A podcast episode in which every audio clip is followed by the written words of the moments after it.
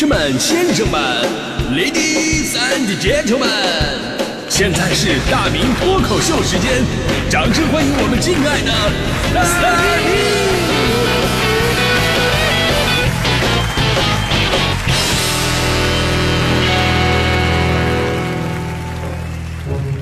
哎，欢迎各位来到今天的大明脱口秀，我是大明。哎，我发现吧，这个有的人啊，有时候你看着表面上和气，那关键时刻呢，就能看出他的本来面目。那天大迪就非常悲伤的回到办公室，跟我抱怨说：“真的太过分了，还有爱心吗？还有功德吗？” 我说：“等等等等会儿，你到底怎么了？”大迪说了：“说今天我看到一个人下楼的时候不小心踩秃噜了啊，摔了个仰面朝天。”然后周围的人竟然哈哈大笑，那些幸灾乐祸的样子就让我陷入沉思啊！只有我一个人看到这番景象，我是笑不出来的，而其他人竟然笑得出来，而且那么大声。没想到人和人之间的关系竟然如此之冷漠。我说大弟，你先等会儿，你先别抱怨，我就问你一个问题：那个滚楼梯的人是不是你？我大弟说啊，是我呀。我说废话，那你滚楼梯，你确实笑不出来呀。我太了解你了，就你还能有大觉悟？上次冬天我摔倒了，你比谁笑的都欢，就是。所以吧，这事儿就告诉我们道理啊，就是很多人呢现在学不会换位思考，只会双重标准。那双标的意思呢，就是只站在自己的角度思考问题，严于律人，宽以待己，有一种自己永远有理啊，自己永远是正确的错觉。这在生活当中啊，双标党太多了。比方说朋友圈发自拍，别人发自拍就是你看看看看，哎呦，磨皮磨的这么严重。跟本人啊一点联系都没有，呃，自己发自拍呢？哎呀，我只是稍微的修了一下，很正常啊。啊，说人坏话啊，别人就是这个人啊，当面一套背后一套，都是垃圾。轮到自己啊，我为什么这背后说人坏话呢？那我我我那我是照顾他的面子，知道我不想当面给他难堪啊。别人骑车子离你近了一点，你就说你会不会骑车呀？啊，你骑车的离别人近了点，你就说走路长不长眼睛啊？当妈妈看到别人的孩子犯错了，哎呀呀，离这种孩子也要远一点啊！这孩子不学好啊。然后自己孩子犯错的时候呢，哎，其实不能怪他呀，他也不是故意的呀。而且双标党啊，能出现在各个场合啊，各个职业。比方说学校大扫除的时候，老师就说了啊，我们呢要把学校当成自己的家啊。等你迟到的时候，你以为学校是你家？快递送到的时候，你已经在家了，你会说，哎，怎么这么慢啊？快递送到了，你还在路上，说整那么快干啥？自己是顾客的时候呢，这这店服务真的是太差了；自己是店员的时候呢，这顾客也太矫情了；自己受委屈的时候，你考虑过我的感受吗？别人受委屈的时候，你到底有什么好委屈的？那 现在这非常普遍的这种畸形的粉丝文化，比如自己家粉丝犯错了，就会说啊，这都是粉丝行为，请勿上升正主。那别人家粉丝犯错了，就会说粉丝行为，偶像必须负责买单啊。有纠纷的时候错在自己啊，你就不能大气一点吗？至于这样吗？有纠纷的时候错在别人的时候呢，立马就是你别老整那些没用的，你跟谁俩呢？而如果此时此刻你正在开车，你更加应该体会到这样的感觉：当前车比较慢，你被压车的时候，你就立马滴滴人家，然后嘴上还得来一句磨磨唧唧，想啥玩意儿呢？然后自己开车的时候呢，后边有人滴滴你，你心里想的是别滴滴，越滴滴越慢。开车的时候最讨厌两种人，加我三的人跟不让我加三的人。我加三的时候，我心里想，现在这人啊，开车速度是真的越来越低了，一点都不懂得礼让。别人加我三的时候呢，小样的，我绝对不可能让你加进来。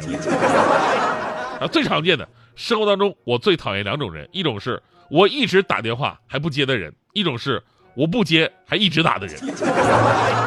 总之呢，横竖都是牛力啊！你就是中华五千年以来的圣人，道德与审美的唯一标准。所以总结一下，双标党的特点就是什么呢？以自己的利益为先，对自己有利的就是好的、应该的；对自己无利的呢，就是错的、不应该的。把自己形容的非常高尚，不合理、不道德的全都是别人。尤其你看这个互联网时代啊，双标在舆论场中遍地都是，杀伤力巨大。他们惯用的伎俩呢，就是哗众取宠。站在道德的制高点来评价你的行为，哪怕你做的是好事儿。最常见的，你看每次什么灾情之后啊，不是有明星捐款吗？哎，这事儿吧，也能成为某些网民的攻击武器。本来呢，就是一个捐多少全凭心意的事儿，结果呢，经常被这些人道德绑架，说什么哎呦，以他的身价，哎呦，他的片酬，他怎么怎么地，唱一首歌多少钱？他捐的太少了，还有没有良心啊？还有什么对港台明星就是，哎呦他们在大陆赚了多少钱，然后就拿出这点钱，以后封杀他们。对然后你问他你捐多少啊？他就说我我我一个穷人，我捐什么捐嘛？遇到双标的人啊，我们即便是抓住他们的问题，他们还会狡辩或者直接消失，就当没发生，而心里呢不会有一点愧疚。甚至有的人明明知道双标是可笑的，但是也会继续坚持，因为这个呀就是他们为了攻击别人而特别选择的一种存在方式。哎，我不是来跟你讲道理的啊，我就是来快活快活嘴。这朋友啊，相信我，就是现在很多的人啊，在网络上都会遇到这种键盘侠，在生活当中呢，也会遇到这样的杠精，甚至还会跟双标的人啊，不幸做同事啊，做搭档，呃，对吧？我的经验就是啊，我们要做的就是在网络上远离这种双标党，不成口舌之快，你永远无法在理论上征服他们，在生活当中呢，也不必跟双标党硬杠，因为跟他们一般见识的话呢。被他拉低了层次，你一定会输给他，因为毕竟啊，他在那个比较低的层次混的比你熟多了。所以呢，为了不变成一个双标的人，除了懂得换位思考，还要正视双标的本身客观存在。其实我们啊，每个人或多或少呢都会带那么点双标的气质，因为我们更加了解自己，只不过呢，对自己的无能为力选择了理解跟宽容，而对别人同样的无能为力呢，选择了严苛跟嘲讽。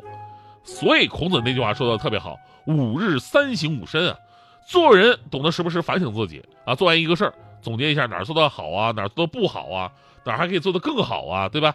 看别人呢多看优点，你的朋友会越来越多；看自己呢多看缺点，你会越来越强大。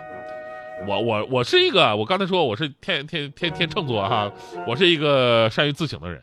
但凡是发生点矛盾的，我都会主动找自己的原因。就有一次我坐坐地铁，地铁上人很多呀，然后我就发现一个特别奇怪的事儿。那就是我坐着的地方，我旁边还有一个位置的，而且身前我站着无数的女孩，她们没有一个人主动到我旁边来坐下，啊，直到我我站起来了，我我要下下车了，都没人来坐，所以这个细节让我开始了又一轮的人生反省，到底是为什么让那些女孩不敢接近我，即便是如此疲惫也不愿坐到我身边呢？难道是因为我的帅气让他们小鹿乱撞？难道是我？这个下次不仅要戴着口罩，还要戴着墨镜，把自己全挡上才能出门。我各种反思，各种反思，就这样，我一边反思着，一边把袜子袜子穿好，我就下车了。真的，我发现这个人太帅也也也不太好。这个，请你留下电话号码，死缠烂打，像个傻瓜。Oh my god，实在帅气的他。